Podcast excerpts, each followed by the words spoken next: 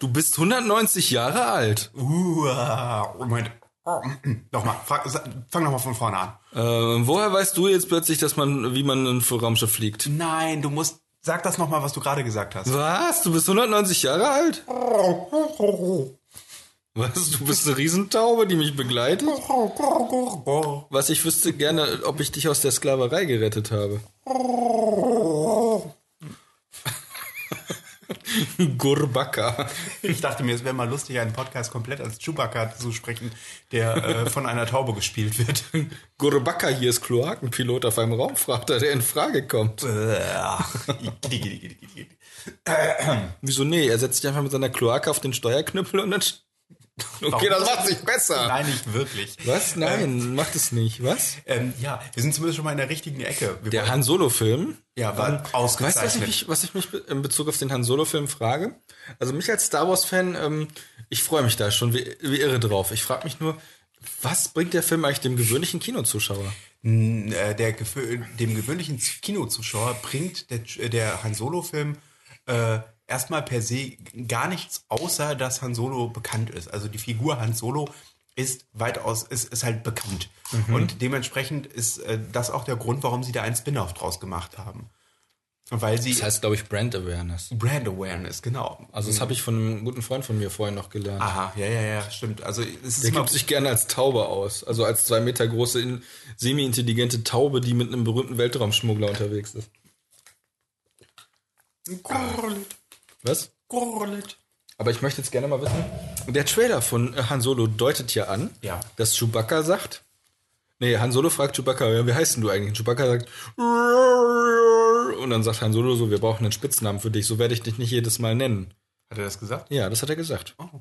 Ich weiß noch nicht, ob er es gestern gesagt hat oder ob es in irgendeinem anderen äh, Dings war, was ich gesehen habe. Vielleicht heißt er dann, heißt er ja, ähm, na, hm, ich glaube, ich glaube, er meint, der Spitzname ist dann Chewie. Aber es wäre lustig, wenn er irgendwie Chewbacca Laka Ding Dong oder so ähnlich heißen würde. Gara Zaporelius heißt er. Was? Wie? Gara Zaporelius. Gara Zaporelius. So nein, Gara Zaporelius kennst du aber, oder? Ähm, nein, sagt mir jetzt gerade nichts. Gara Zaporelius kennst du nicht? Äh, hilf mir, ich. Gara Aurelius. Ah, Zapp. Ja. Ja. Gara Aurelius. Ja. Karabast. Mhm. Karabast. Ich fände es cool, wenn Chewbacca auch Karabast sagen Sagt würde. er ja vielleicht sogar. Ja. Ja, auf jeden Fall, ich bin mal gespannt auf den Han Solo-Film. Ähm, ja. Ah, nein, ah, jetzt weiß ich es wieder. Jetzt weiß ich wieder. Ich habe gerade lustig, was? ich habe gerade den Han Solo-Film mit dem Avengers-Film äh, durcheinander geworfen. Ich kann dir auch gleich sagen, warum. Wollen wir heute, wollen wir einen Spoiler-Cast jetzt machen oder? Äh ja, natürlich machen wir jetzt einen Spoiler. Genau. Das ist hier unser Spoiler am Dienstag Spoiler-Cast mit Spaß am Spoilern. Spoiler-Alarm, Spoiler-Alarm, Spoiler-Alarm. Wir werden jetzt jede einzelne Szene aus allen zukünftigen Marvel Universe Filmen spoilern. Wir haben gestern, wir haben gestern äh, den Avengers Infinity War Teil 1 gesehen. Also quasi. Was? Den, das war Teil 1? Das war Teil 1. Teil 2 kommt nächstes Jahr. Ist das so? Ja. Davon gibt es eine Fortsetzung? Ja, eine Fortsetzung. Ich dachte, die Hälfte der Bevölkerung des Universums wäre jetzt einfach für immer tot. Und okay. sie würden darauf aufbauen, in den zukünftigen Einzelfilmen. Ich sag dir, ich sag dir, warum, warum ich jetzt die beiden Filme durcheinander geworfen habe. Also, ja, erzähl in, doch mal. Ähm, in dem Avengers-Film mhm. tauchen ja die Guardians of the Galaxy auf. Das ist bei, korrekt. Bei den Guardians of the Galaxy gibt es ja äh, quasi den Holz-Chewbacca. Groot. Ja, ja. Groot ist quasi ja der Holz-Chewbacca von, äh, Vorsicht, das geht ist nicht gut. Ach so, ja, Entschuldigung, ich habe jetzt meinen äh, unseren Tisch vibriert. Genau. Was auch auf, immer. Auf jeden Fall ist, äh, ist er ja der Holz-Chewbacca. Der ist der, der ist, der ist die Vogelscheuche, ist der. Genau. Und äh, er sagt ja immer nur, der I Groot. Und äh, und äh, wie heißt der? Ähm, äh, Rocket Raccoon, der äh, Hase, versteht ihn ja. Der und heißt, ähm, der heißt nicht Rocket Raccoon. Natürlich heißt er Rocket Nein, Raccoon. der heißt, ähm, der heißt ähm, Rakete Raschbär heißt der im Deutschen.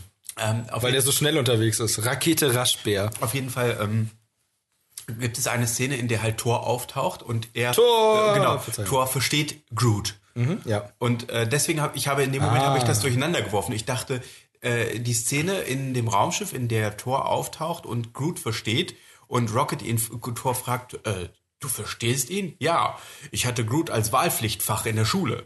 Äh, also die Sprache. In dem Moment hatte ich, äh, das habe ich durcheinander geschmissen. Ich hatte gedacht, das hätte auch auf dem Millennium Falcon passieren können, wo ein dritter Charakter auftaucht, der Chewbacca versteht, der dann, äh, wo ihn Han Solo fragt, du verstehst ihn? Und er sagt, ja, Wookiees ist meine, ist mein Wahlpflichtfach gewesen. Das fände ich irgendwie, das, das, das war, deswegen habe ich das durcheinander Woher weißt du, dass das Wookiees heißt? Wie soll das denn sonst heißen? Das heißt Wookiees. Also Ja. mit E, Wie- mit Doppel-E. Woki- Wookiees. ja, wie soll es denn sonst heißen? Voketisch? Das heißt ja nicht Grootees. Das heißt Wook heißt das. Aber heißt es ja nicht, das heißt ja Wookies. Es könnte auch Kashis heißen. Das stimmt. Oder Cashews. Ja, stimmt. Und wir sprechen ja auch nicht Mensch, sondern wir sprechen Deutsch. Ähm, was ist der Co-Pilot eines Raumfrachters, zwei Meter groß und lecker zu essen, aber keine Nuss? Cashewbacker. Ah, ah, wie ist dein Eichhörnchen? Cashew, Cashew. Oh Gott. Was? Das ist, das ist doch totaler Quatsch. Was sagt ein Eichhörnchen, wenn es sagt, es ist etwas verrückt? Nuts.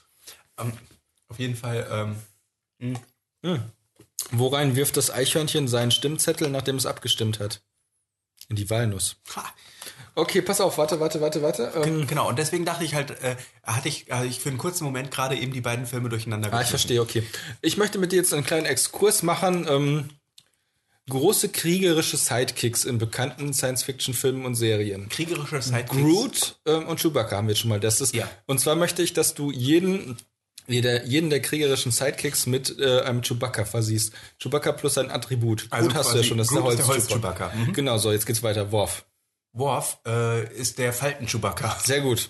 Ähm, ähm, Kadargo aus Farscape. Kata, Kata, Kata. Kadargo ist der große Kerl mit Ja, dem ja, der Qualter der. Bart Chewbacca. Der Bart Chewbacca, ausgezeichnet. Das ist der Qualterblade hier. Ja. Qualterblade, das ist der Säbel, mit dem man auch schießen kann. Ja. Ach, Farscape war großartig. Möchte ich mal wieder gucken. Wen Ähm, gab's denn noch? Äh, ähm, gibt's ganz viele. Ähm, oh, hier zum Beispiel ähm, aus, ähm, oh, wie heißt das denn? Ich komme jetzt nicht mehr drauf, wie es heißt. Hier das, ähm, äh, verdammt, der Typ aus Stargate Universe. Ähm, ah, wie heißt er denn? Nicht Stargate Universe, aus Stargate. SG1. Äh, Tieralk. oh, die ist, ähm, oh, gute Frage. Du kannst ihn entweder als den Stirnring Chewbacca oder als den Wurm im Kopf Chewbacca bezeichnen. Das Der ist Symbiont, Symbiont, äh, Symbiont Chewbacca. ausgezeichnet, ausgezeichnet. Ja. Ähm, dann haben wir, aber wir haben diverse. Also ich habe das, mir sind neulich viel mehr eingefallen, verflixt nochmal. Hier den aus, ähm, aus Stargate Atlantis, der gespielt Habe ich nicht wird, gesehen. ist ein großer Kerl, ach, der Rasterlocken Chewbacca ist das. Hm, Okay, nee, den Das ist der, wie heißt der denn nochmal? Der hat auch den Conan gespielt und den Aquaman und den, wie heißt der denn? Hier, Captain America. Jason Momoa. Captain, Captain Jason America. Momoa. Captain America. Chewbacca. Chewbacca. Ja, das ist aber doch nicht der, obwohl du hast recht, das ist der große. Ja, klar, natürlich. Ja, aber nicht so richtig, das passt ja nicht. Rotkehlchen Chewbacca. Wer ist das denn? Robin? Robin von. Nein, diese zwei Meter großen Krieg kriegerischen Aliens, darum geht es doch. Zwei Meter große kriegerische Ja. Aliens. So wie Worf und Groot. Die Sidekicks von den so du. kleineren. Hm, Okay. Ja, das ist ganz wichtig. Zum Beispiel auch in. Äh, was gibt's denn da noch? Naja, ich meine, dann ist ja im Prinzip C3PO, äh, C3PO der goldene Metall-Chewbacca. Nein. Der ist doch eindeutig der Sidekick von R2D2. ja, gut, wenn man das so sehen will. Fakt, aber der ist nicht groß und kriegerisch. Das ist korrekt, ja. Größer schon, aber nicht kriegerisch. Ähm, Fakt ist auf jeden Fall, dass ja die Figuren. Ich habe mir so überlegt, was mir, was mir zu Star Wars so eingefallen ist. Ähm, die Hauptfiguren in Star Wars. Ich also- finde es total klasse, dass unser, unser Podcast über Avengers jetzt schon zum Großteil aus Star Wars besteht. Das ist völlig in Ordnung. Die Leute, die die Spoiler hören wollen, die müssen halt noch ein bisschen warten. Also, ähm, hier der, wie heißt er denn? Ähm, pass auf, Star Wars. Die Grundkonstellation der Star Wars-Figuren, das können wir gleich gerne auch auf Avengers übertragen, versuchen. Ähm, du hast ja, du hast ja die Helden aus ähm, Der Zauberer von Oz, Ja, die aber gleichzeitig auch, ähm, von Frank Baum. was? Frank Baum hat das geschrieben. Ist das so? Das ist so. Wie schreibt man denn Baum? Baum wie der Baum. B-A-U. Dann heißt er Frank Baum. heißt Frank Baum. Ich habe gestern noch, ge- vorgestern noch gelernt, dass der Frank Bohm heißt. Und zwar habe ich das in der Drei-Fragezeichen-Folge, die drei Fragezeichen und der gestohlene Sieg gelernt. Da geht es um einen, da geht es um eine Frauenfußballmannschaft, deren Schiedsrichterin gezwungen wird, zugunsten der, ähm, der einen Mannschaft zu pfeifen. Also die wird quasi erpresst, damit, dass das Leben ihres Sohnes, der in den Kindergarten geht, gefährdet ist. Und sie muss dann so pfeifen, dass die eine Mannschaft gewinnt, damit die diesen Pokal bekommt. Im Laufe der Folge stellt sich dann heraus, dass dieser Pokal in Wirklichkeit einer von drei Bronzevasen ist, die von irgendwelchen, äh, von so einer Familie angefertigt wurden. Also die Töchter bekommen von ihrem Vater zum, ich glaube, siebten Geburtstag diese Bronzevasen geschenkt. Und die Bronzevasen sind den äh, berühmten Literaturklassikern äh, Alice im Wunderland, Von äh, Lewis Carroll, genau, äh, der Zauberer von Oz von Frank Baum, und Peter Pan. von weiß ich nicht. Johnny Depp. Hat zumindest den Schauspieler Ist das nicht gespielt. Tom Burton gewesen, der das Tom? Burton, der, der Tom- Tom Urgroßvater Burton, von Tim Burton. ja. genau, Tim, Tim Burton, Tom Burton und, und der Enkel Tim Tom Burton. Und äh, Tom Bombadil. Tom, Tom, Bom, Tom, Tom Birdpadil. Wo hatten wir es denn? Was war denn gestern nochmal? Chris Christopherson und wer, wer äh, Christopher Walken? Also es ging darum, dass wir diese Darsteller mit Vornamen Chris haben als die Guten und die Darsteller mit Vornamen. Christopher als die Bösen. Also Chris also Christopher Walken, Christopher Lloyd und Christopher Lee spielen die drei Bösewichter in einem Film, in dem sie von Chris Pratt, Chris, Chris Hemsworth, Hemsworth. Chris Christopherson, äh, Chris Evans. Tucker und Chris Evans bekämpft werden. Mhm. Chris Tucker ist auch ganz wichtig. ja. Und wir nennen das Ganze dann Chris Cross, Chris Cross. Und so nennen wir das. Und der zwei Meter große Bösewicht ist äh, Chris Van Allen. Der hat Frankensteins Monster in der Frankensteins Monster Neuverfilmung gespielt. Oh, die Keine Ahnung, das habe ich mir ausgedacht. Weiter geht's, Chris Van Allen. Zum Thema Chris Van Allen fällt mir ein. Ähm, es ging darum, Star Wars, diese, der ursprüngliche Film, der jetzt Episode 4 ist, basiert ja auf Die verborgene Festung, einem Film von Akira Kurosawa. Und in der verborgenen Festung gibt es äh, die Stereotype für diese, für diese zeitlose und äh, kulturübergreifende Geschichte Gut gegen Böse. In die verborgene Festung und in ähm, der Zauberer von Oz finden sich die Hauptcharaktere, zu denen George Lucas unsere geliebten Star Wars Hauptcharaktere zusammenge Ja. aus denen der die zusammengeschmolzen hat. Also- Und zwar, es gibt in die verborgene Festung von Akira Kurosawa zwei japanische Bauern, die auf dem äh, auf der Flucht vor dem Bürgerkrieg sind und äh, durch die Lande ziehen und hungern und ähm, sich die ganze Zeit überstreiten, was sie als nächstes machen sollen, um ihre prekäre Situation zu verbessern. Bis sie dann auf einen Samurai stoßen, der auf der Suche nach einer Prinzessin, die in einer verborgenen Festung untergebracht ist, ähm, sie als äh, Sklaven quasi mitnimmt. Oder als Handlanger. Ja. Zwingt sie ihm zu dienen, weil sie ja, glaube ich, auch ihm als Samurai verpflichtet sind oder so, als Bauern. Wie, fast, wie passt das jetzt mit äh, der Zauberer von Ost zusammen? In der Zauberer von Ost haben wir einen Kerl, der auf seinen Weg geht. Ähm, der soll zum Zauberer hin. Also im Prinzip ist ja Dorothy quasi Luke Skywalker, wenn du so möchtest. Dann ist ja. der Tin Man, also der äh, der, der Blechmann ist C3PO. C3PO. Ähm, der Löwe ist Chewbacca, Richtig. weil er Angst hat. Warum auch immer, ich weiß, ich verstehe aber nicht. Chewbacca hat Angst. Ist ein Schisser. Der traut sich zum Beispiel nicht in einen Müllschacht zu springen. Würde ich zwar auch nicht, aber alle anderen trauen sich ja. Also ist er quasi schon als der Feigling angelegt. Äh, die Vogelscheuche ist Han Solo. Nein, nein, Han Solo ist nicht die Vogelscheuche. Doch, der ist dumm. Ähm, ich dachte eigentlich immer, Luke wäre die Vogelscheuche. Oh, Verzeihung. Luke dachte ich wäre eigentlich die Vogelscheuche, Ja, weil er diesen Dorothy. Strohhut anhat. Nein, Luke ist nicht Dorothy. Luke ist eindeutig Leia Dorothy. ist Dorothy. Die hat diese Dorothy-Frisur. Überhaupt diese, nicht. Doch, Nein, doch. nein. Die hat eine Frauenfrisur. So wie Dorothy. Was denn? Ja. Ach So. Ähm, auf jeden Fall, das ist äh, quasi so. Übrigens ist, ist äh, Chewbacca, äh, nicht Chewbacca, ähm, Jabba der Hutte ist die dicke rauchende Raupe aus Alice im Wunderland. Aber erst Aber gleichzeitig auch der Drache, der die Jungfrau gefangen hält in einem finsteren Verlies. Vor unserer er ist aber Zeit. auch, er ist aber auch der Ma Mafia-Boss. Er ist auch der. Mafia-Boss. Ähm, das Tolle an den Charakteren in Star Wars und deswegen funktioniert das auch für viele, so viele Leute ist, dass du sie auf so viele Leute übertragen kannst. Für einige Leute ist Jabba der Hutte ein ekliger Politiker Nixon. Für andere Leute ist er ein äh, riesiges Monster, was in einer Höhle sitzt und äh, Prinzessinnen entführt. Nixon. Drache. ja, da- nix, genau. Für einige Leute ist er eine dicke rauchende Raupe aus Alice im Wunderland. Nixon. Ja. Für einige Leute wiederum ist er ein bekannter Chicagoer Mafia-Boss, der ähm, einfach nicht lassen kann, seine Finger in dreckige Geschäfte und in die Politik einzumischen. Nixon. Ja, genau. ähm, naja, das ist auf jeden Fall so, das ist so, so multilateral, wie man so schön sagt. Sagt man nicht, Christopher. Das ist so multilateral, wie ich so schön sage. So, ähm, Ich mag auch am liebsten Multilateralsaft. ich mag Multiliberalismus als Abgrenzung zu Neoliberalismus auch besonders gerne. Witzig.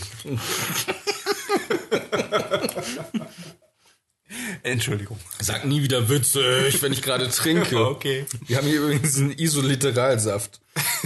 Isolite, ohne. ohne Energiestoffe. Der, ähm, der, äh, der Film, den wir gestern gesehen haben, Avengers Infinity War. Part 1, ähm, ist äh, War das unglaublich der lang. erste Teil? Ist unglaublich lang. Der, der ist zweieinhalb Stunden, der ist 254 Das kam mir nicht Minuten. lang vor. Nee, aber er ist lang. Also er ist für, für einen Superheldenfilm lang und er ist auch für einen no- normalen Anführungszeichen Film sehr lang. Spoiler-Alarm. Ich fand's schlimm, dass Spider-Man gestorben ist, auch wenn ich mir ziemlich sicher bin, dass er wiederkommt. Ähm, Frage, äh, ist er gestorben oder ist er, also Ja, er ist ist er nur gestorben. aus der Existenz geholt worden? Nee, er ist gestorben. Er ist ja tatsächlich, also sagen wir mal so, du würdest, sagen wir mal, du würdest einen Typen in den Ofen stecken, wo der mit äh, 1200 Grad gebacken wird, dann zerfällt er so zu Ruß. ja, aber das ist ja Würdest du dann sagen, er ist aus der Existenz gelöscht worden oder ist er gestorben? nee, ähm, Nee, es ist tatsächlich so, dass die Leute tot sind, im Sinne von tot. Das heißt also, so wie wenn du durch die Straßen jetzt laufen würdest und vor dir läuft ein Briefträger und der zerfällt plötzlich zu Staub. Würdest du dann sagen, er ist aus der Nein, Existenz gebe gelöscht dir- worden ich, oder gestorben? Ich gebe dir recht, äh, er ist aus, er ist gestorben. Äh, ich meine, äh, ich hatte eine ähm, eine eine Fehlinterpretation. Meine, also die Interpretation, die ich getätigt Mhm. habe, war nicht falsch, sondern sie war schlicht und ergreifend anders, aber Mhm. und fehl äh, fehlgeleitet. Ähm, denn ich äh, wenn sie aus der Existenz gelöscht worden wären, hätten sie quasi niemals existiert. Mhm. Richtig. Dementsprechend hätten die anderen, die zurückgeblieben sind, äh, keine Erinnerung an sie gehabt und es wäre auch nicht so schlimm gewesen. Ja. Also hast du recht, sie sind gestorben. Und als Gegenbeispiel kann man sagen, zum Beispiel Dawn. Dawn? Dawn, die Schwester von Buffy, Ja. wurde plötzlich in die Existenz hinein befördert. Genau. Es gab eine Staffel von Buffy, ich glaube, es war Staffel 4, 3, 5. Mehr, wo Dawn auftauchte, das war Staffel 6 oder 7. Ich dachte, es, es gab doch nur sechs Staffeln. Da vorne steht sie, sechste, sechste Staffel. Fünfte oder sechste Staffel muss es gewesen sein. Vier war es definitiv nicht. Dann halt ist ja, also die, es gibt eine Staffel von Buffy, wo plötzlich in der ersten Folge Buffy eine kleine Schwester hat. eine Und die. Zuschauer, eine Buffel? Ja, Buffy ist eine Staffel von Buffy. Ach ehrlich? Hast du das erfunden? Hm, Ja. Okay, wunderschön. Sehr schön. Ähm, das ist so wie bei Star Wars. Äh, da heißt eine Staffel auch Staffel, so wie Star Wars. Staffel. Nicht Staffel, genau. Staffel heißt das dann. Ähm, Stavel. Auf jeden Fall sind sie gestorben. Nein, es ging halt darum, dass die Schwester von Buffy plötzlich auftaucht. Und wenn sie einfach nur geboren worden wäre, dann hätte Buffys Mutter sie auf die Welt gebracht. Sie wäre dann irgendwie so rausgekommen und hätte geschrien und wäre dreckig gewesen. Dann hätte man sie abgewaschen und angezogen. Und dann hätte sie gesch- geschlafen. Und So wie man das mit Babys macht. ja. Werden direkt angezogen Ja, aber und ich versuche dir, das klar, ich versuch dir das klar zu machen. Du brauchst mir das nicht klar zu machen. Ich weiß Und Dawn schon. ist aber einfach nur da, ist dann plötzlich so als 14-jährige, glaube ich, kleinere Schwester von Buffy einfach nur da. Und alle kennen sie. Und es ist so, als wäre Genau. sie nie weg gewesen, außer für den Zuschauer, der sagt, what? Und ähm, das gleiche wäre ja auch in, ähm, in Avengers, wenn jetzt plötzlich in Avengers die Charaktere nie da gewesen wären. Genau, richtig. Und deswegen, also es ist ja wirklich ein Fakt, dass die Charaktere, die vernichtet werden von, äh, von Thanos, dass die dann auch am Ende des Films äh, mitbekommen, wie sie zu Staub zerfallen und sich Ja. denken, scheiße, what's going on? What's Oder wie, going on? oder wie, Sehr oder schön. wie der ähm, Samuel L. Jackson Darsteller. Motherf. Motherf. Genau. Nick Fury sagt Motherf. Und das war genau das Ende vom Ende. Ähm, auf jeden Das Fall. war nämlich die After Credit Scene. Ich möchte gerne die After Credit Scene, wo Kobe, äh, Colby Smolder, ne, Kobe Smulders Mhm. und äh, Samuel L. Jackson zu Staub zerfallen als erstes spoilern. Also nachdem ich gespoilert habe, dass Spider-Man tot ist und die Hälfte aller Lebewesen im Universum. Hat eigentlich die Hälfte aller Lebewesen im Universum oder nur die Hälfte alles intelligenten Lebens im Gute Universum? Frage. Weil eigentlich müsste er auch die Hälfte, er müsste alles, die Hälfte aller Mücken, die Hälfte aller Orang-Utans, die Hälfte aller Paviane, die Hälfte aller Dann habe ich weniger zu tun, um Krankheiten auszu- auszulöschen. Ja, ich merke schon. Sehr gut. Ich mag diesen Thanos. Ich mag, wie er denkt. Ich fand Thanos erstaunlich sympathisch. Film. Thanos hat eine für mich äh, sehr Übrigens, ähm, äh, wichtiger Spoiler, ähm, äh, Miss Marvel wird das Marvel-Universum retten. Denn äh, am Ende des Films geht ja Samuel L. Jackson alias Nick Fury hin und ruft Miss Marvel, Warum gehst du näher ran? weil das so die Leute geheim hören muss. Weil ich flüstere, weil das in, in, intimidate ist. Nee, äh, in, intimate. In, intimate. Nee, also Miss Marvel wird wahrscheinlich dann jetzt, nachdem sie ihren 90er Jahre Retro ähm, bekommen hat Ja. im Jahr 2019, wird dann ebenfalls im Jahr 2019 im äh, Avengers Infinity War 2 äh, daran beteiligt sein, das Marvel-Universum zu retten. Stell dir mal vor, wie cool das wäre, wenn, ich habe gerade eine tolle Idee, wir fachsimpeln einfach mal über den Film, der als nächstes kommt, bevor wir über den Film gefachsimpelt haben, den wir gestern gesehen haben. Ähm, Miss Marvel spielt ja in den 90ern. Wie cool wäre es denn eigentlich, wenn ähm, die Helden in Infinity War 2 in die 90er zurückreisen würden, um Miss Marvel zu retten, äh, Miss Marvel zur Hilfe zu holen? Zeitreise haben sie noch nicht wirklich gemacht, das stimmt. Es, es würde einfach so passen. Wie cool wäre das denn, wenn die plötzlich in den 90ern landen würden?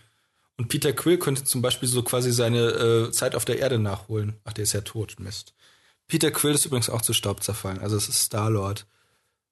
Ja, auf jeden Fall. Äh, Fangen wir mal von vorne an. also, wir sind ja wieder was ich so sehr schön fand, um das mal, um das noch mal eben kurz zu sagen. Ich habe mich gefreut, dass der Red Skull vorkam. Thanos hat ja eine, in, ähm, also der Infinity War basiert ja lose auf diversen äh, Comic-Reihen. Ja, zum Beispiel Captain America, Thor, Iron Man, ähm, Black Widow. Es gab äh, vor einigen Jahren die äh, also es gibt ja immer bei Marvel in der Comic also in Marvel Comics ist es so dass du immer einen großen Sommer-Event hast das heißt also so ab Mai ungefähr äh, gibt es ein großes universumübergreifendes Crossover was Ehrlich? ja Oha. was sich im Prinzip äh, über alle Serien über alle Serien erstreckt und da gab es halt auch ähm, äh, äh, den Infinity äh, Gauntlet. Das war die Geschichte halt eben um Thanos, der auf der Suche nach den Infinity Gems im Marvel Comic Universum heißen die Dinger Gems und nicht Stones, wie sie im äh, Cinematic Universe heißen.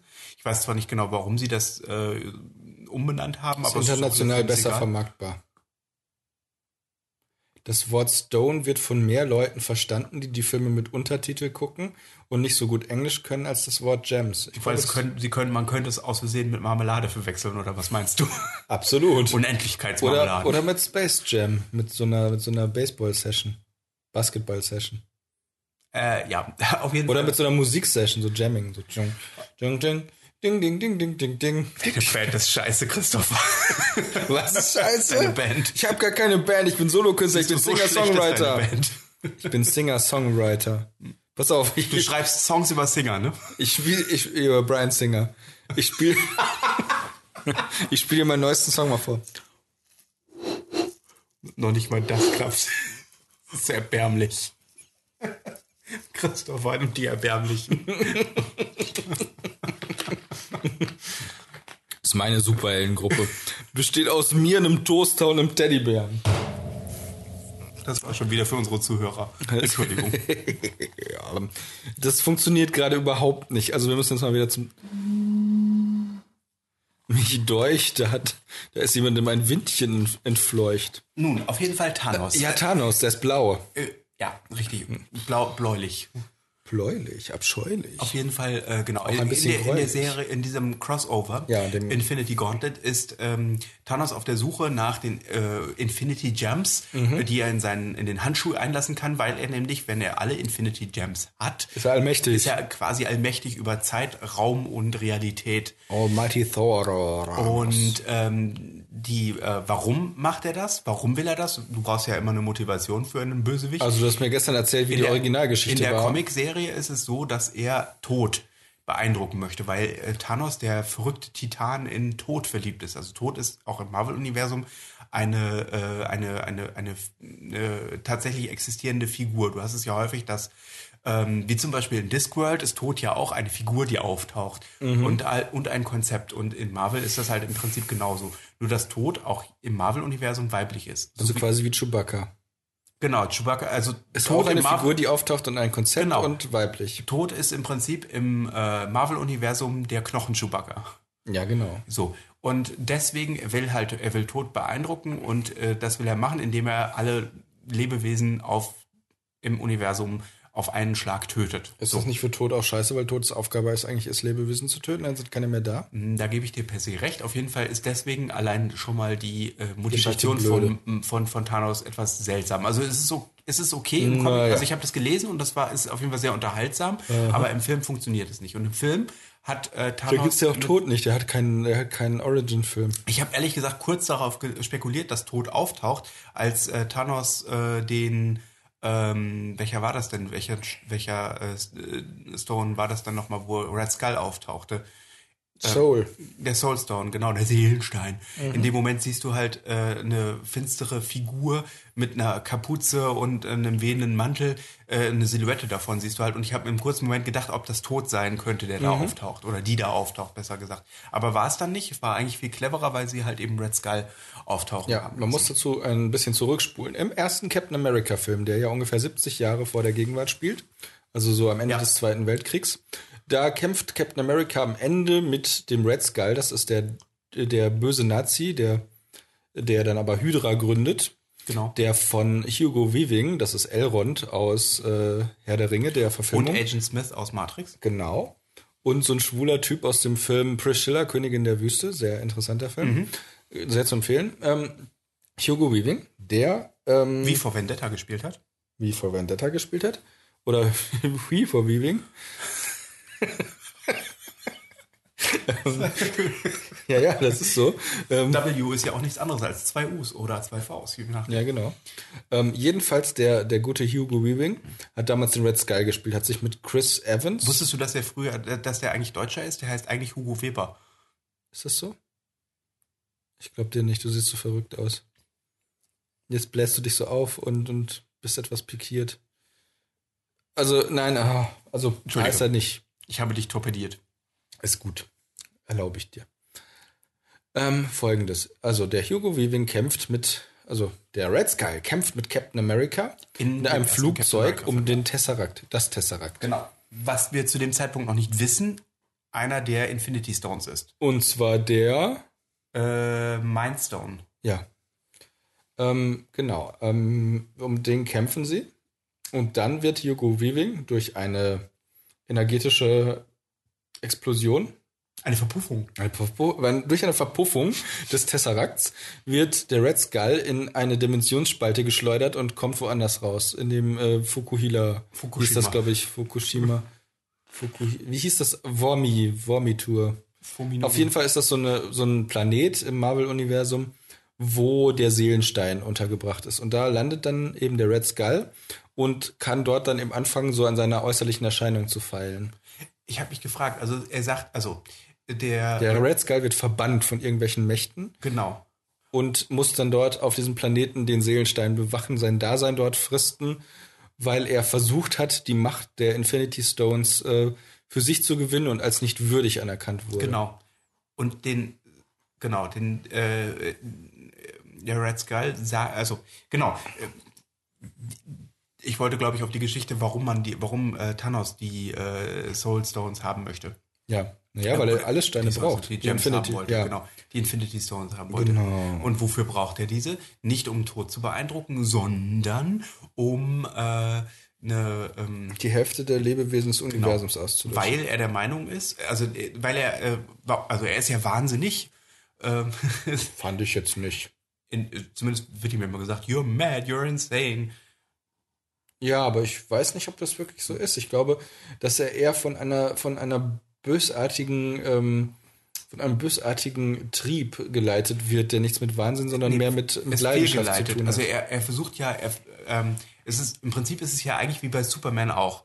Äh, der Planet wird ja quasi von der, Bef also er kommt Also- vom Planeten Titan. Titan, Titanos. Genau. Und der Planet äh, droht unterzugehen, weil Er übervölkert ist. genau er übervölkert ist und die Ressourcen des Planeten nicht ausreichen. Und seine Idee, um die Ressourcen ähm, äh, ähm, länger, damit die Ressourcen länger halten, ist, die Hälfte der Bevölkerung auszulöschen. Und er sagte, das ist nur ein kurzer Moment des Schreckens in Verbindung mit, weiß ich nicht, Jahrzehnten des Traumas, Ja. weil man plötzlich seine Verwandten verliert oder Freunde. Wäre nur ein kleiner Preis dafür, dass man, ähm, dass man halt ein gutes Leben mit äh, satt und zufrieden und gesund führen kann, was Genau. eigentlich Quatsch ist. Also es ist aber so seine Logik. Die Idee von ihm war nicht etwa so eine Art Geburtenkontrolle einzuführen, Genau. sondern zu sagen, wir töten einfach die Hälfte aller Leute. Und zwar jetzt sofort. Ja. Hat aber keiner mitgemacht. Und daraufhin ist dann sein Planet untergegangen.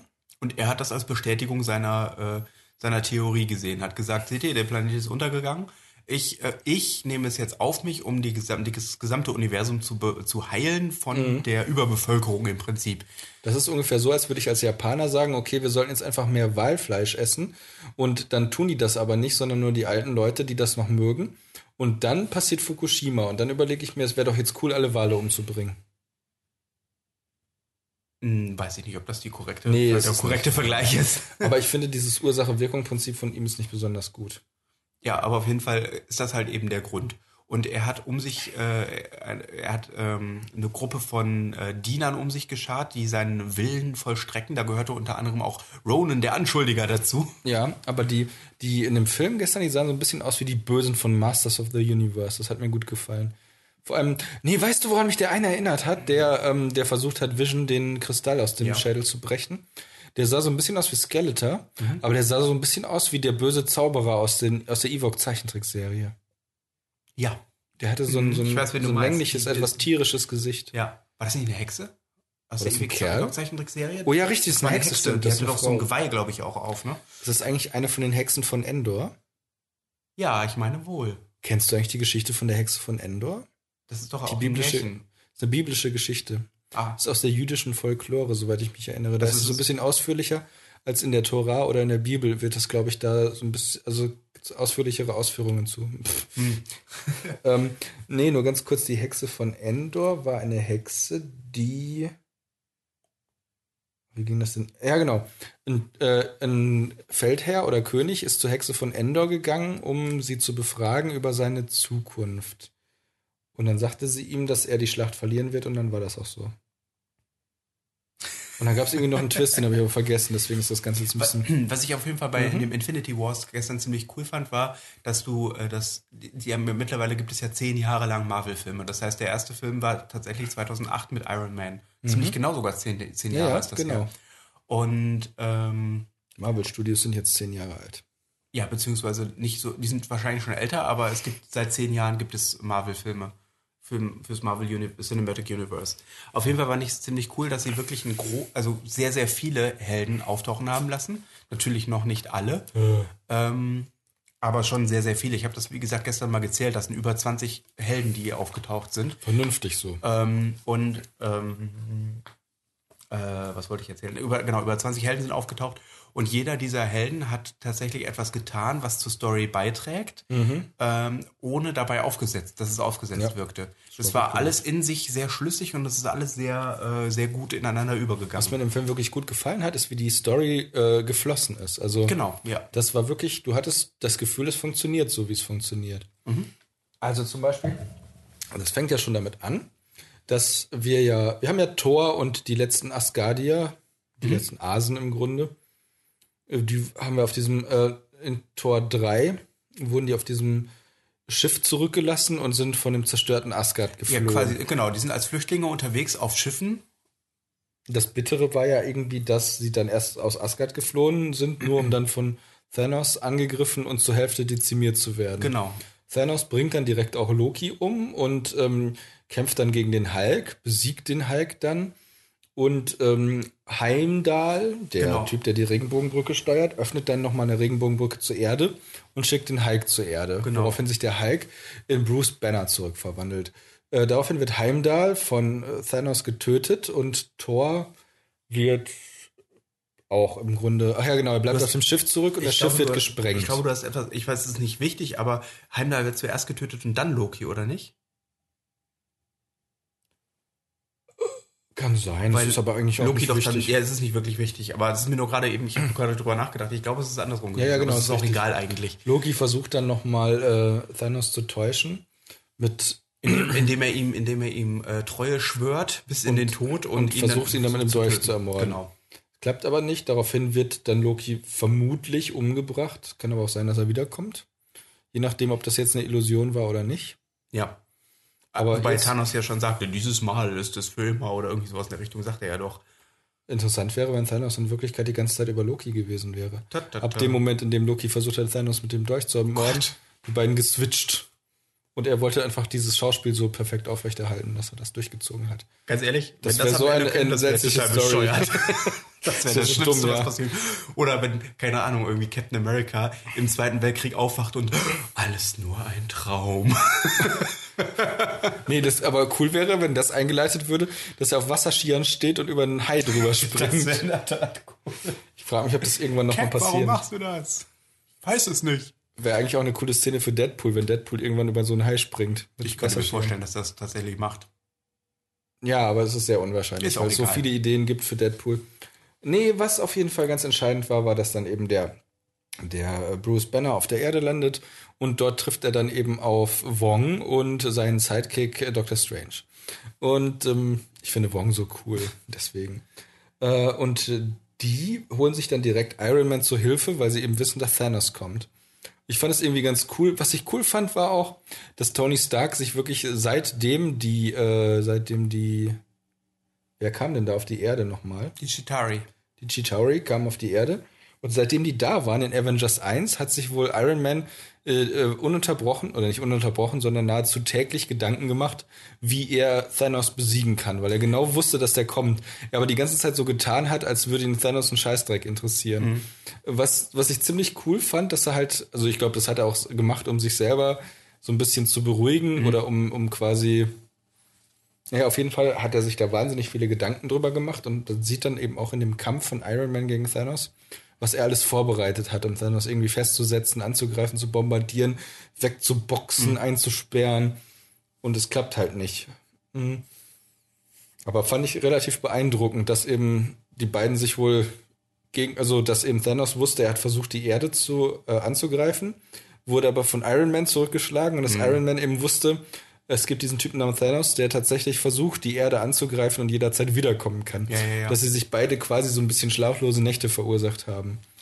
Ja, auf jeden Fall, was ich halt äh, in der Szene auch ziemlich schön fand, war, dass äh, der, äh, ah, der Auftritt von Spider-Man, der war sehr schön, weil Mhm. der sehr, äh, der war sehr Spider-Man-mäßig. Also Welcher? äh, wie, er- wie er quasi im Schulbus sitzt und dann der so, sein, ja, sein. Spinnensinn sich meldet, das fand ich auch sehr schön. Seine Haare sich aufstellen, das fand ich eigentlich eine schöne Visualisierung des Spinnensinns. Das ist mir nämlich so aufgefallen, das war vorher noch nie irgendwie so, oder? Ich weiß nicht, ob es in den alten Spider-Man-Filmen auch schon mal. Doch, in den Spider-Man-Filmen mit äh, Tobey Maguire, Ja. da war das auch schon so. Ah, okay. Da hattest du dann immer so, ähm, oder? Ich glaube schon, doch. Ich meine, dass du da so Nahaufnahmen. Nee, gar nicht. Da, weißt du, wo das war mit den, mit den Härchen, die sich auf. Das waren auch keine Härchen, Ja. sondern du siehst diese Nahaufnahmen oder diese mikroskopischen Aufnahmen von seinen Fingerkuppen, Ja. wo diese kleinen Dornen rauskommen, Ja. mit denen er Wände hochklettern kann. Aber das war nicht sein Spinnensinn. der Mm, Das war nicht sein Spinsinn, das war also, aber das war das, was ich meinte. Also da habe ich jetzt das verwechselt. Ähm, in den ersten Spider-Man-Filmen haben sie sehr viel versucht zu erklären, äh, wie er funktioniert. Ja, ja, ja, genau. Das Das war eigentlich auch ganz cool gemacht. Die waren sehr schön. Das äh, ist ja aber glücklicherweise, äh, nicht glücklicherweise, das ist ja nicht mehr nötig. Auf jeden Fall fand ich das, Nö, das äh, weiß ja jetzt war es ein sehr schöner Einsatz, vor allem wie halt eben Spider-Man plötzlich dann äh, ja äh, im Prinzip in eine Situation reingeworfen wird, die eigentlich viel, viel krasser ist als alles, was er bis jetzt gemacht Mhm. hat, indem er halt eben äh, mit äh, äh, Dr. Strange, der ja äh, in ein Raumschiff hochgeholt wird, ähm, quasi sich an den dranhängt und dann in das Raumschiff mit reingezogen wird. Und dann plötzlich befindet er sich in einem intergalaktischen Konflikt wieder.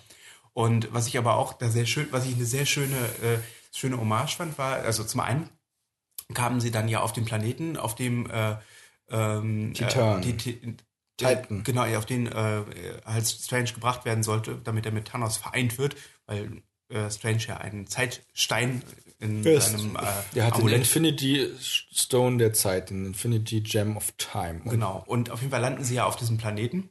Und äh, äh, dann gibt es erstmal einen Kampf zwischen äh, den Guardians und den äh, und, und äh, Iron Man und ähm, Spider-Man. Weil klassischerweise bei dem Team-Up müssen ja zuerst die Teams gegeneinander klar. kämpfen. Ne? Aber das war nur kurz. Das war nur sehr, sehr kurz und dann wird äh, Spider-Man ja von Tony Stark so neben mehr so mehr oder weniger nebenbei zum Avenger erklärt. Ja. Und da musste ich so lachen, weil mich das an die erste Situation erinnert äh, in einem Spider-Man-Comic. Ähm, Spider-Man äh, entschließt, weißt du was, eigentlich ist es ziemlich cool bei diesem Team. Ich frage einfach mal, ob ich bei den Avengers mitmachen kann. Und er äh, kommt halt in das Avengers-Gebäude und möchte gerne, äh, möchte gerne mitmachen. Sagt, hey, kann ich bei euch mitmachen? Und äh, Reed Richards, der damals halt eben zu den Avengers gehörte, sagt nur, Nein, warum? Nein, du kannst ja nicht einfach auftauchen und dann bist du einfach so in äh, das Team mit integriert. Und äh, da war das, halt, ich fand das irgendwie niedlich, keine Ahnung. Ja, das war ganz cool, weil, naja, er ihn quasi so zum Ritter geschlagen Genau. hat. Ja, das war auf jeden Fall sehr schön. Und äh, ich mochte auch die Guardians sehr gerne. Ähm, Ich mochte die Spider-Arme von Spider-Man, die zu seiner neuen Spider-Rüstung gehörten. Stimmt. Und, und ich mag es auch, wie sie, wie sie, wie es darum geht, hey, wie funktioniert denn dieser Anzug eigentlich? Nanotechnologie. Ja, das fand ich gut. ja, einfach, einfach so abbügeln, Ja. das mag ich total gerne. Nanotechnologie.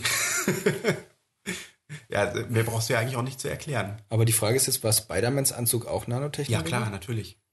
Also Spider-Mans Kostüm und Iron Mans Kostüm waren beide Nanotechnologie. Ja. Ich finde es faszinierend, wie unglaublich viele Anzüge Iron Man inzwischen hatte. Ja, glaube irgendwie so zwölf oder dreizehn. oh, eine ganze Menge. Also die er tatsächlich trägt.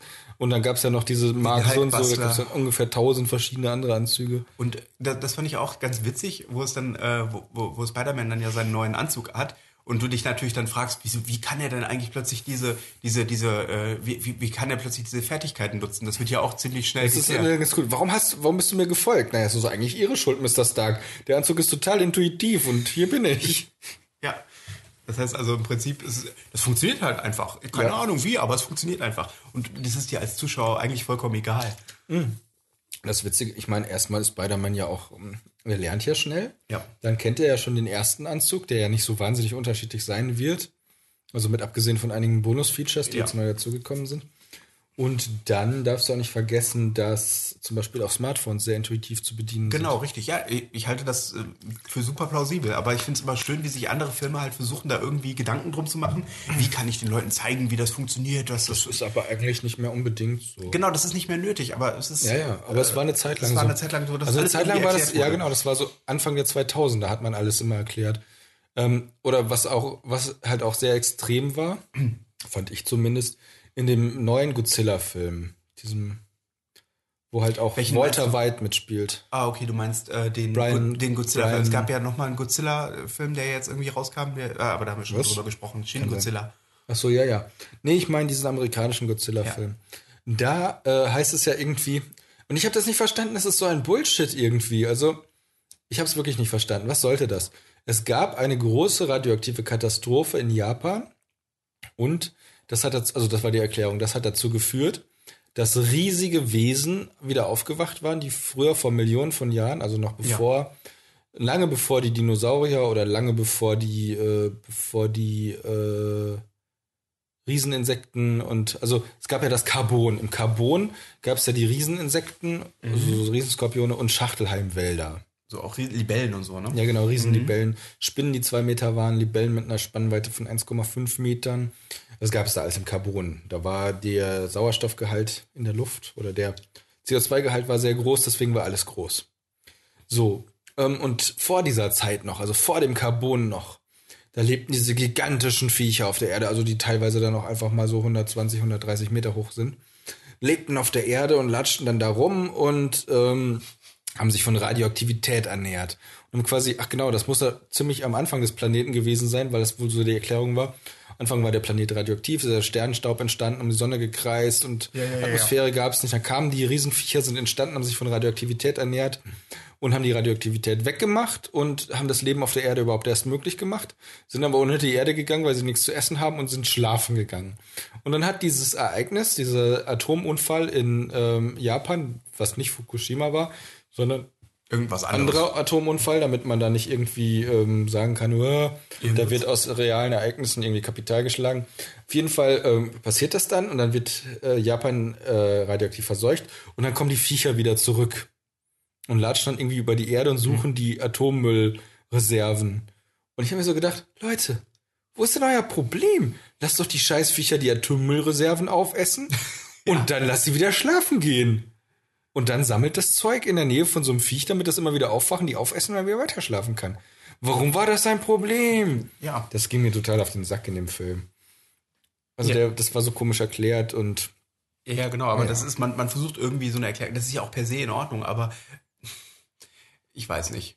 Also es ist, manchmal ist es auch einfach nicht nötig. Während zum Beispiel in einem Film wie Jurassic Park das wichtig ist, dass erklärt wird, wie die Dinosaurier wiederkommen. Da ist es halt ein wichtiger, wichtiger, wichtiger Effekt, weil nämlich die Motivation, wie es dazu kommt, dass Dinosaurier kommen, ist die Geschichte. Und äh, du kannst nicht einfach in einem Nebensatz irgendwie erklären, warum plötzlich Monster da sind. Also du kannst es, entweder machst du es zum Teil, zum richtigen Teil deiner Geschichte, oder du erklärst es einfach nicht, weil es ist vollkommen egal. Es gab Atomexplosionen und plötzlich waren wieder Dinosaurier, äh, waren irgendwelche Riesenmonster da. Das reicht für mich als Erklärung Ja. vollkommen aus. Was ich übrigens cool fände, wäre ein Spin-off-Film von Jurassic Park und Jurassic World. Und zwar hätte ich gerne eine Origin Story von Henry Wu. Der Film sollte einfach nur Wu heißen. Henry Wu, der in Jurassic Park noch dieser enthusiastische, Wuh, a Jurassic Park Story. ja genau, Wu, der in Jurassic Park noch dieser enthusiastische junge Asiate war, der Dinosaurier, Asiate, der junge Wissenschaftler, wolltest du sagen. nein, wollte Asiate sagen. Damit jeder weiß, welchen ich meine. Wu, Henry Wu. Welchen anderen Wissenschaftler gab es denn noch? Ah, Samuel L. Jackson, aber der wäre Computerexperte, glaube ich, ne? Ja, der ist kein Wissenschaftler. Der ist, ähm, weiß nicht mehr, was der ist, das ist eigentlich auch egal. Fakt ist auf jeden Fall, Henry Wu hat die Dinosaurier gezüchtet, der war quasi Vorreiter auf dem Gebiet der, des genetischen, der genetischen Reproduktion.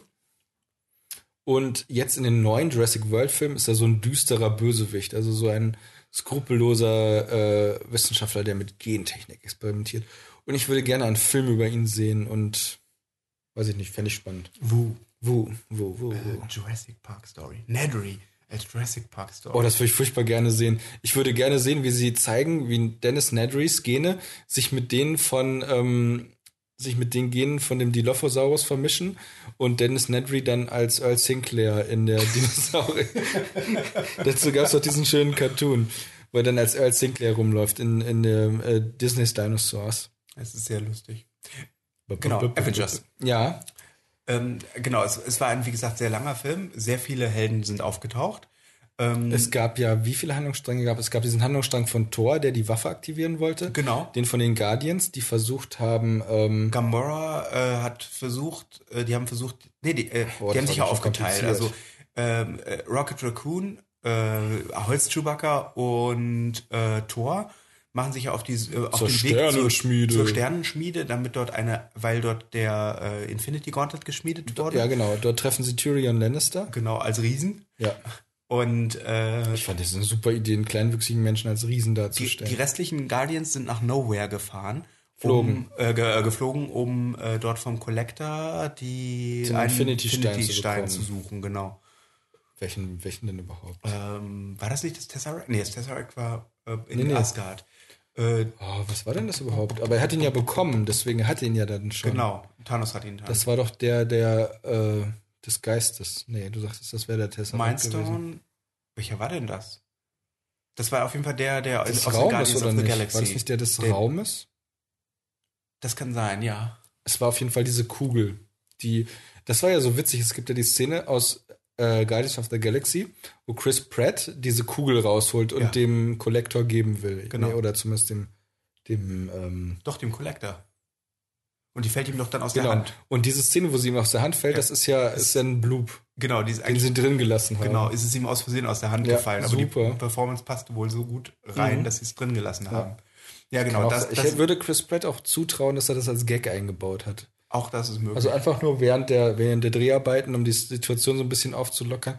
Wobei, ja, keine Ahnung, es war auf jeden Fall sehr genau, schön. auf jeden Fall waren das die zwei Story Arcs für die äh, Guardians und für Thor. Ja. Ähm, für äh, Spider-Man und Iron Man und Tony Die Stark waren ja auf Titan. waren sie auf Titan unterwegs, weil sie halt eben den, äh, den, den Timestone äh, verteidigen wollten, beziehungsweise Tony Stark wieder zurück auf die Erde holen wollten. Mhm. Dann gab es äh, Vision und Scarlet Witch. Äh, in, Visions, äh, ähm, in Visions Stirn ist ja auch einer der Infinity Stones drin. Mhm. Ähm, die äh, werden, äh, die angegriffen werden von eben diesen Schergen von Thanos und die ihm das, den, den Stone aus der, aus der Stirn, den Stone aus der Stirn, Stone aus der Stirn, Stirn. Stone auf der Stirn schneiden wollen. Ähm, die werden dann unterstützt von ähm, Captain America, Black Widow und äh, Kennst du eigentlich diesen. wir, waren, wir waren da noch, da war noch jemand drittes, oder nicht? wer jetzt? Captain America, Black Widow und wer Äh, taucht noch zur Falcon. Hilfe auf? Falcon, genau. Die tauchen auf jeden Fall dann auf, um Scarlet Witch und Vision zu unterstützen im Kampf. Mhm. Die fliegen dann gemeinsam zum Avengers Hauptquartier, wo War Machine wartet. Ähm, und was machen sie dann? Ach genau, und sie versuchen herauszufinden, Wakanda. genau, weil sie Wakanda, herausfinden wollen, wie, sie, wie der Stein aus der Stirn von Und Vision entfernt werden kann, ohne dass Vision stirbt. Genau, richtig. Sie wollten nämlich, dass der Teil von Vision, der nicht in einem Stein enthalten ist, wieder ähm, Oberhand gewinnt, Genau. nämlich äh, Ultron. Genau. Nee, ich hatte so gedacht, das wäre eigentlich auch interessant, wenn das dann nochmal zum. Es ging ja darum, der Stein wird entfernt und dann steckt ja noch ähm, Vision, Vision steckt. drin, Tony also, Stark, ähm, Bruce Banner. Bruce Banner und ähm, äh, Jarvis mhm, genau. und Ultron. Die Genau. stecken ja drin. Genau, und äh, Bruce Banner taucht, wo taucht der denn wieder auf? Der Bruce kommt. Banner fällt vom Himmel. Der Ja, genau, aber in wo? In welcher Stelle?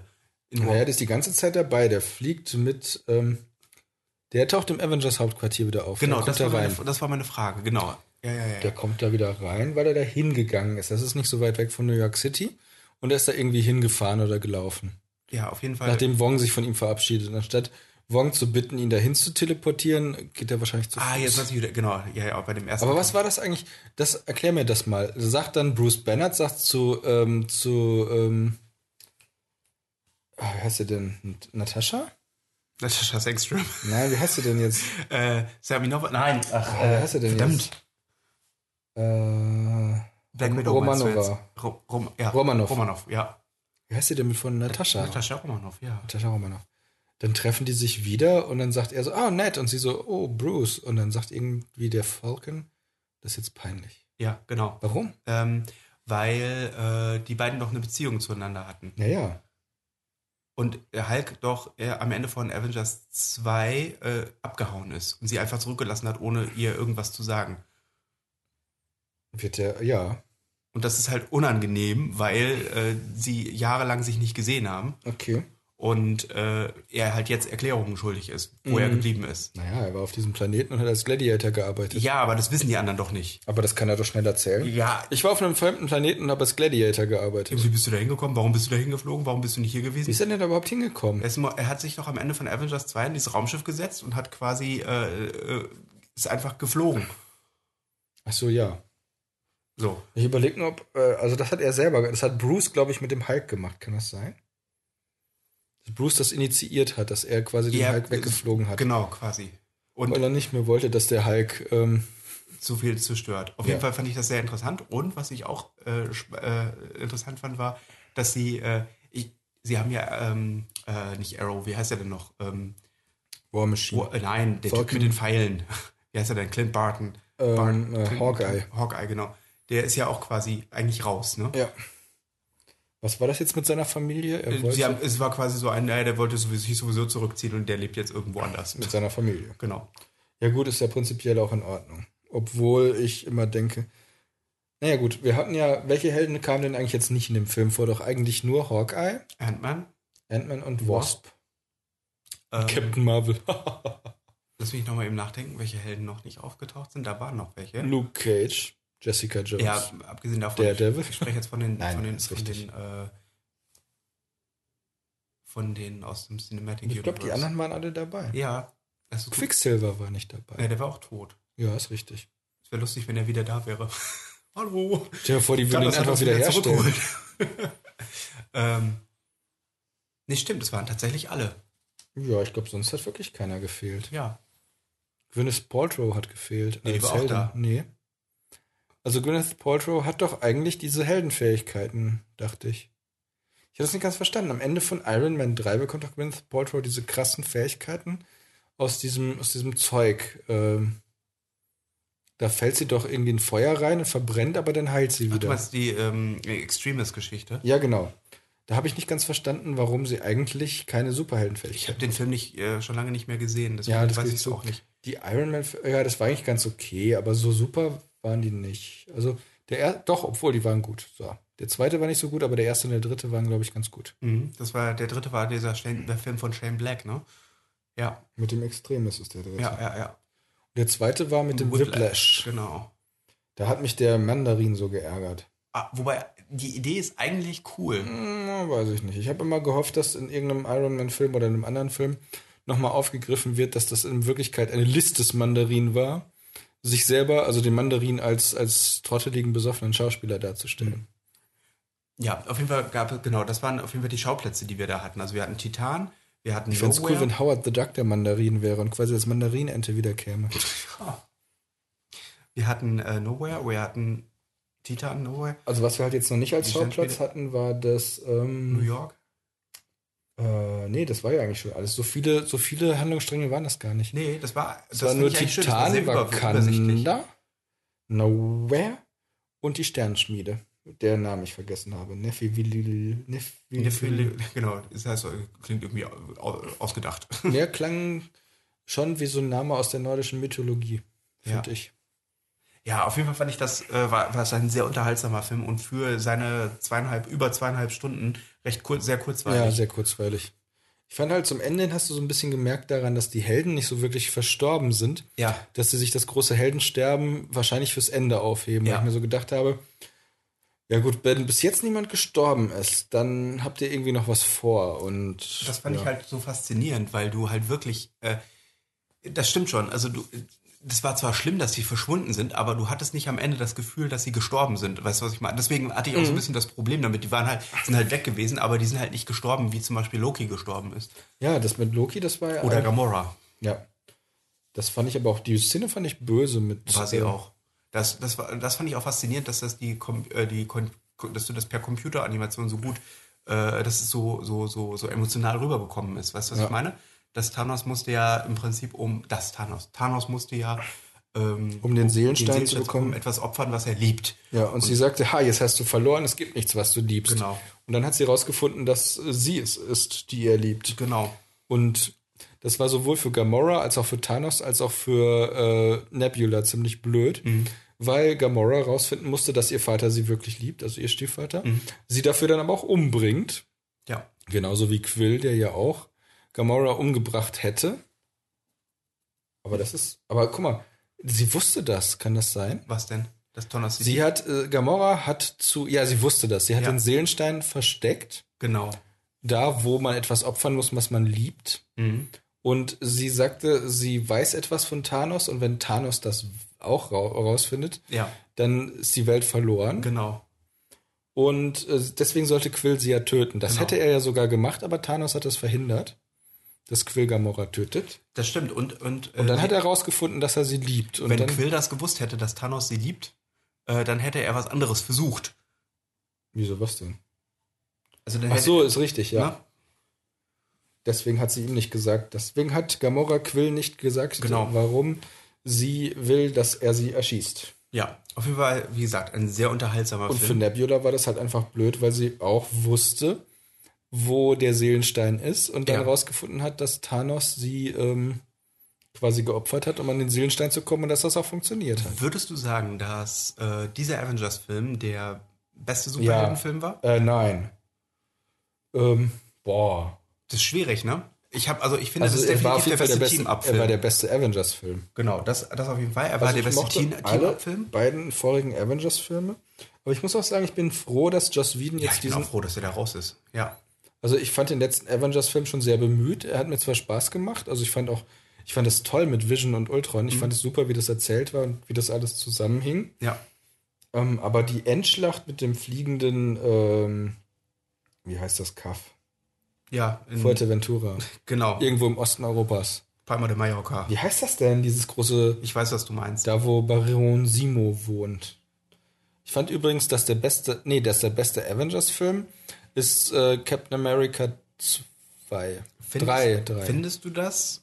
Findest du den besser als äh, den Infinity War? Ich finde das so, weißt du, warum Also ich das so schwer finde? Weil Mhm. die Filme sind trotzdem sehr unterschiedlich.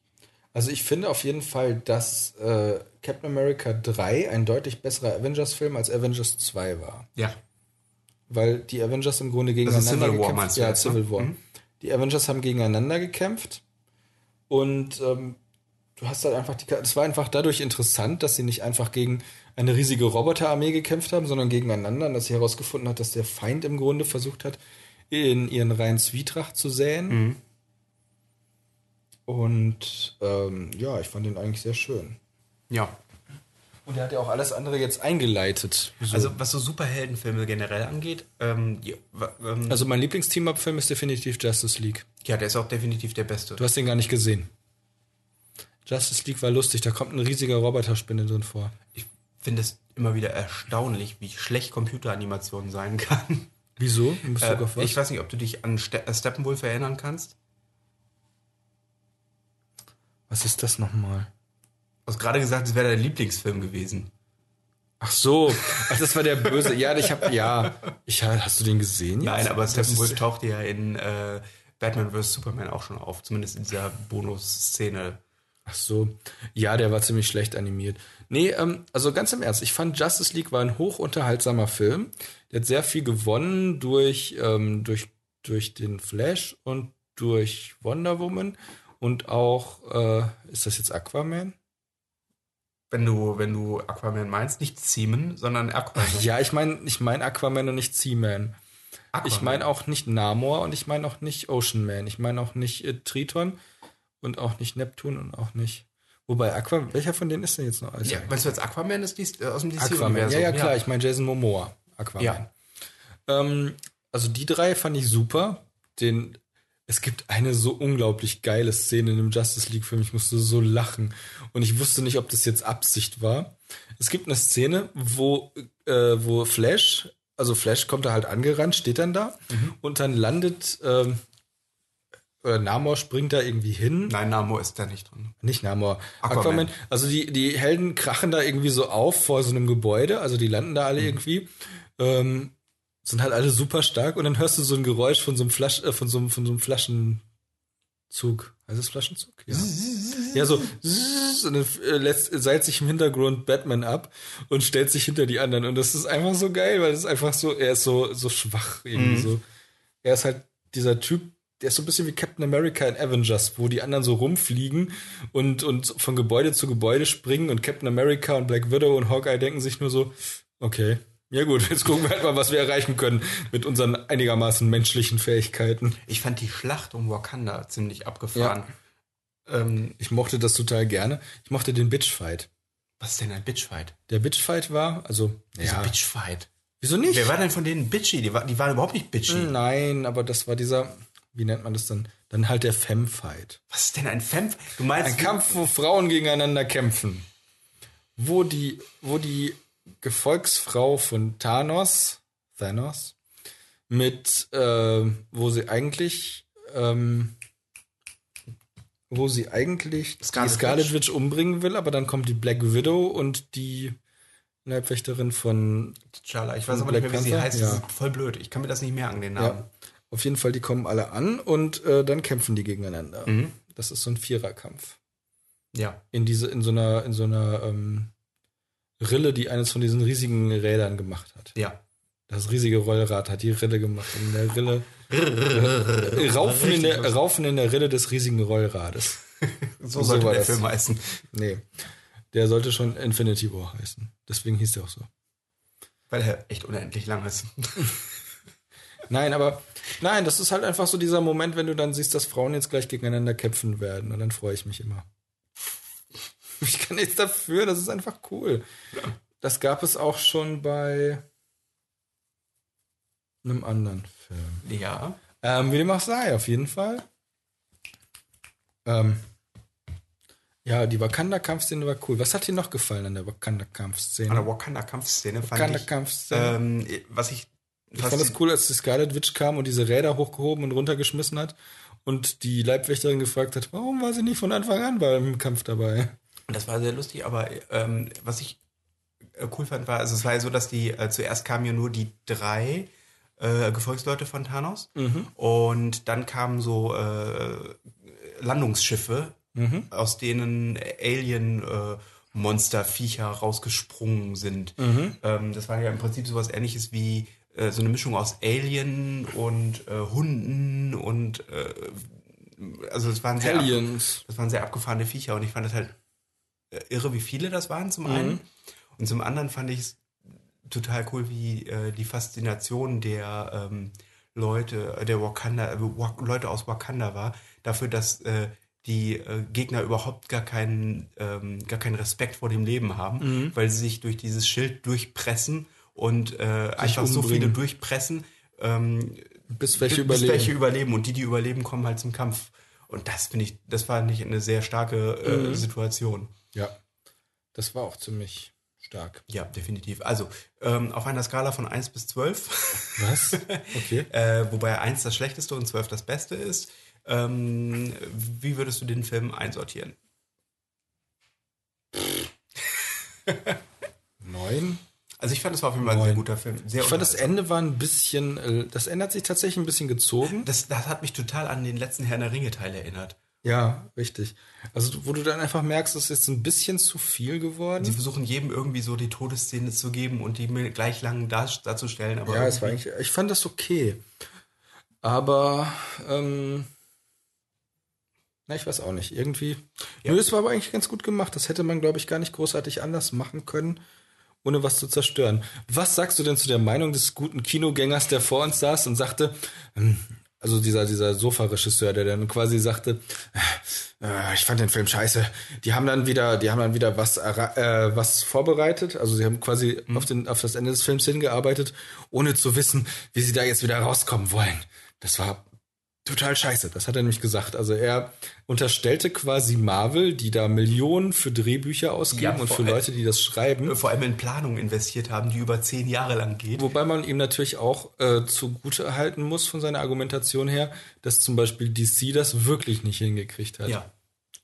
Und dass das natürlich auch bei Marvel schiefgehen kann. Es ist jetzt nicht so, dass das, dass das perfekt ist. Na klar. Ich finde nur, dass das ziemlich gut erzählt ist. Das Ja, und es ist vor allem geplant. Kannst, das, was du denen nicht vorwerfen kannst, ist, dass es nicht vorbereitet ist und nicht geplant ist. Ja, Man aber könnte denen schon fast eher vorwerfen, dass es zu viel geplant ist, weil du nämlich alles in dieses Korsett reinpressen musst, was über zehn Jahre geht.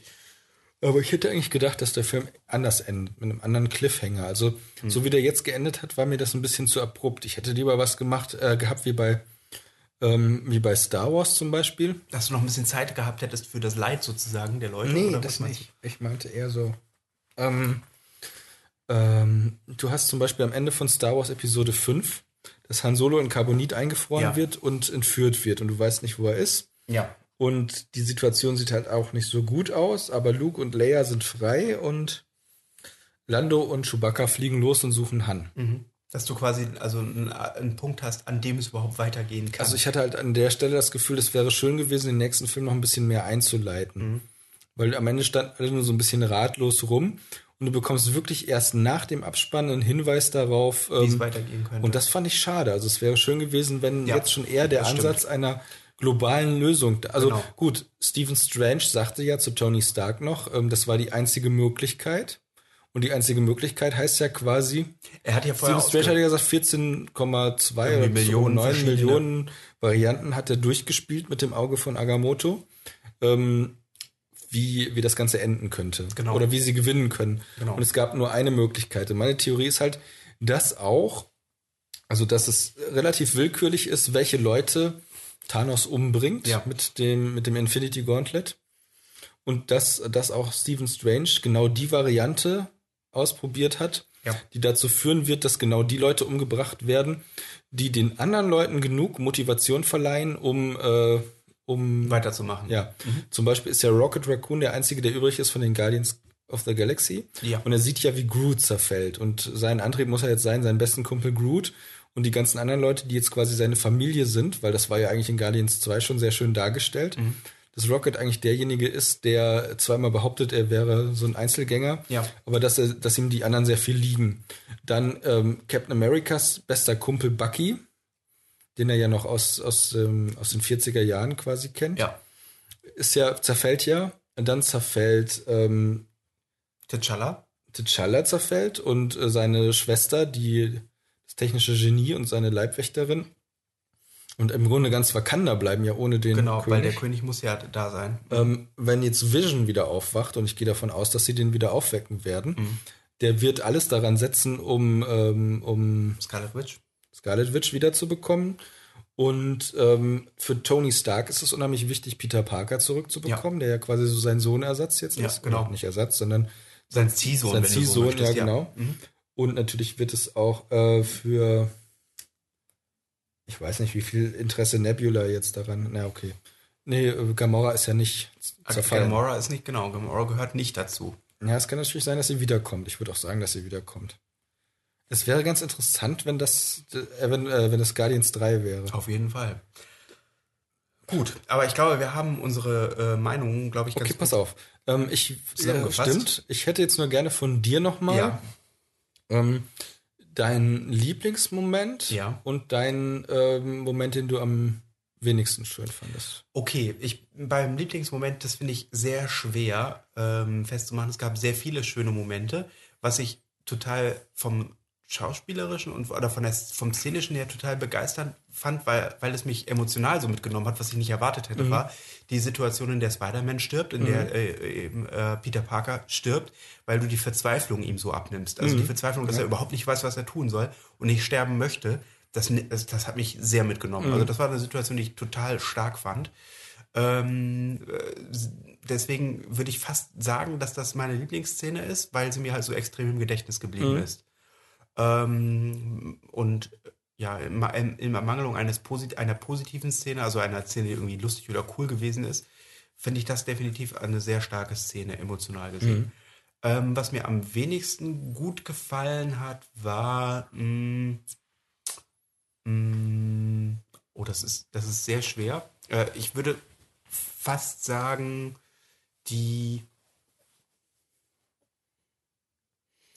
Äh, genau, kann ich dir sagen. Ähm, die, äh, der, der Einstieg der Guardians of the Galaxy, also die Situation, in der die Guardians vorgestellt worden sind, das war nämlich für mich, wirkte für mich total aufgesetzt, wie, okay, hier kommen die Guardians of the Galaxy. Wir brauchen wieder ein altes Lied aus den 70er Jahren, was jetzt spielt, weil das ist ja schließlich das Ding von den Guardians of the Galaxy. Ich fand das witzig. Ja, das war. Aber gut, dem- ist ja Geschmackssache. Genau, in dem Moment war das für mich so ein, ach Leute, okay, gut, ja, ich, ich spiele mit, aber deswegen, das wäre so das Erste, was Hm, mir okay, eingefallen ja, wäre, gut. wo ich sagen würde, das ist die Sache, die mir nicht so super gut gefallen hat. Aber das ist jetzt auch nichts Schlimmes. Das hat Hm. Nee, mir den Film ich nicht verstehen. kaputt gemacht.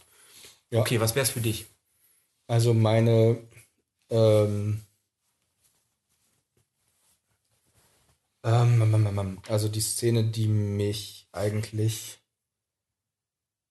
äh, äh, irgendwie habe ich es jetzt wieder verloren.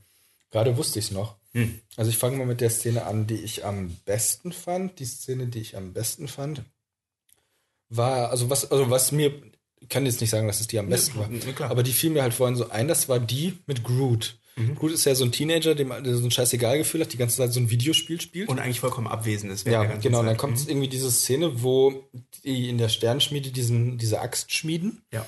und wo dann eben Groot hingeht und während Thor im Grunde ähm, ja quasi Hilfe braucht, also Thor äh, hat das hat diese Iris offen gehalten, ist schwer verbrannt oder verstrahlt und ist dem Tode nah und braucht jetzt eben diese Waffe, um wieder diese Gottkräfte zu bekommen. Genau. Und ähm, niemand hat die Möglichkeit, da was zu machen. Weil der, der ähm, Gnom, oder nicht der Gnom, dieser, Der- dieser, der- dieser der Schmied, Zwergenschmied, der- ja. der die, äh, die keine Hände mehr hat, kann halt Ja. nichts machen und äh, Ra- ähm, Rocket Raccoon, Raccoon kann ja. auch nichts machen. Aber Groot geht halt hin und nimmt mit der Kraft seiner, also mit dieser Pflanzenwuchskraft, sag ich jetzt mal, macht er aus dem, äh, macht er aus den zwei Genau. Teilen dieser Axt ein, eine Axtklinge oder Genau, ein der, also der, der, der Schmied äh, ist ja auf der Suche nach dem, nach dem Schaft. Er sucht ja den Schaft und Ja, findet genau. den Schaft nicht. ja. Oder den Griff, besser Und dann geht halt gesagt. Groot hin und äh, wurz, also Wurzelt. wuchert, wuchert um Ja. die beiden äh, Blätter der Axt herum, macht sie zu einem Mhm. Blatt und hackt sich dann selber den Arm ab. Und daraus wird dann halt die neue Axt. Und Ja. das fand ich relativ cool. Und wie dann eben im Anschluss daran, das hat mich, also die Szene fand ich richtig toll, wie dann ähm, der Bifrost aufgeht Mhm. in Wakanda und dann plötzlich Thor da steht mit seiner neuen, mit seiner neuen Axt Mhm. und äh, Rocket Raccoon und Groot und Ja. Groot äh, lässt seine Arme so wuchern und du weißt halt aus irgendeinem Grund ist Groot jetzt wieder da und Rocket Raccoon wird jetzt jede Menge Sachen abballern und das fand ich ziemlich cool, also wie die da aufgetaucht sind. Das war sehr schön. Und was ich so ein bisschen schade fand, muss ich sagen, war zum Ende hin, also mir hat so dieser Ausblick gefehlt. Also wer plötzlich weg war, war Shuri, die die ganze Zeit an dem, Ja. ähm, an dem Stein rumgebastelt hat. Und ich fand es schade, dass man Shuri nicht nochmal gesehen hat. Und ich hätte gerne noch eine Szene gehabt, die einfach klar macht, Shuri guckt sich jetzt Vision an und schaut, was da zu machen ist. Ja. Das hätte ich gerne. Und zwar hat mir das nämlich gefehlt, das hat mich auch gestört. Es gab eine Szene, also der Film war zu Ende, dann kamen die Credits und dann kam irgendwann ganz am Ende die Post-Credit-Szene. Es gibt aber immer noch eine Mid-Credit-Szene normalerweise Mhm. Ja, inzwischen. aber auch, genau, erst seit den letzten drei Filmen oder so. Nee, schon länger. Also äh, nicht so lange, aber schon seit einigen. In Ant-Man gab es eine, in bla bla. Ist ja auch egal, ja. Und da fehlte mir einfach eine Szene, wo eben nochmal das aufgegriffen wird. Was wird jetzt passieren? Was sind die nächsten Schritte von Mhm. Ja, den ja, ja, Helden? genau. Weil, ähm, also ich fand es ein bisschen doof, kann man natürlich so machen, war Ja. so ein relativ schockierender Break. Ja. Ach, die letzte Szene, wo wir sie sehen, ist ja, wo die übrigen Helden dastehen und sich fragen, was zum Teufel, was machen wir denn jetzt? genau. Was ist denn jetzt überhaupt? Und dann siehst du Thanos, wie er da seinen, seinen, seinen äh, Ruhestand quasi genießt. Ja, ja. Aber ich fand es einfach schade, dass du da nicht gesehen hast, wie die sich neu formieren. Also, das ist genau. Oder dass du zumindest einen An- Ansatz dafür hast, wie also es ich hätte weitergeht. wirklich gerne noch was gesehen. Da hätte noch nicht mal jemand was sagen müssen. Mir hätte es Nee, schon nee, gereicht, schon. wenn du, äh, wenn du in diesen, in den äh, Vibranium-Minen Mhm. Vision auf einer Trage hättest gesehen und er wird da so durchgeschoben und Shuri läuft hinterher oder Mhm. so. Ja, auf jeden Fall, genau. Das heißt also, ja, das äh, finde ich auf jeden Fall ziemlich gut, Mhm. dass du das, also die, da würde ich da auch mit vollkommen d'accord gehen, das sehe Mhm. ich ganz genauso. Ja, cool, aber dann haben wir auf jeden Fall schon mal sehr ausführlich Oh darüber ja, das war gesprochen. ziemlich ausführlich. Ähm, und äh, uns bleibt äh, nicht viel äh, zu sagen. Gute Nacht da draußen im Universum. Genau. Ähm, wann auch immer unsere Helden wieder zurückkommen mögen. Wo auch immer unsere Helden zurückkommen werden und Äh, Wie, äh, nee, äh, ach verflucht. nee, das war, wie, wie heißt es denn? genau. Wo ist Gamora? Wo ist Gamora? Genau. Na, ich setze noch einen drauf. Wer ist Gamora? Ich setze noch einen drauf. Warum ist Gamora? Ja. Also noch einmal gute Nacht da draußen. Gamora, du sein magst.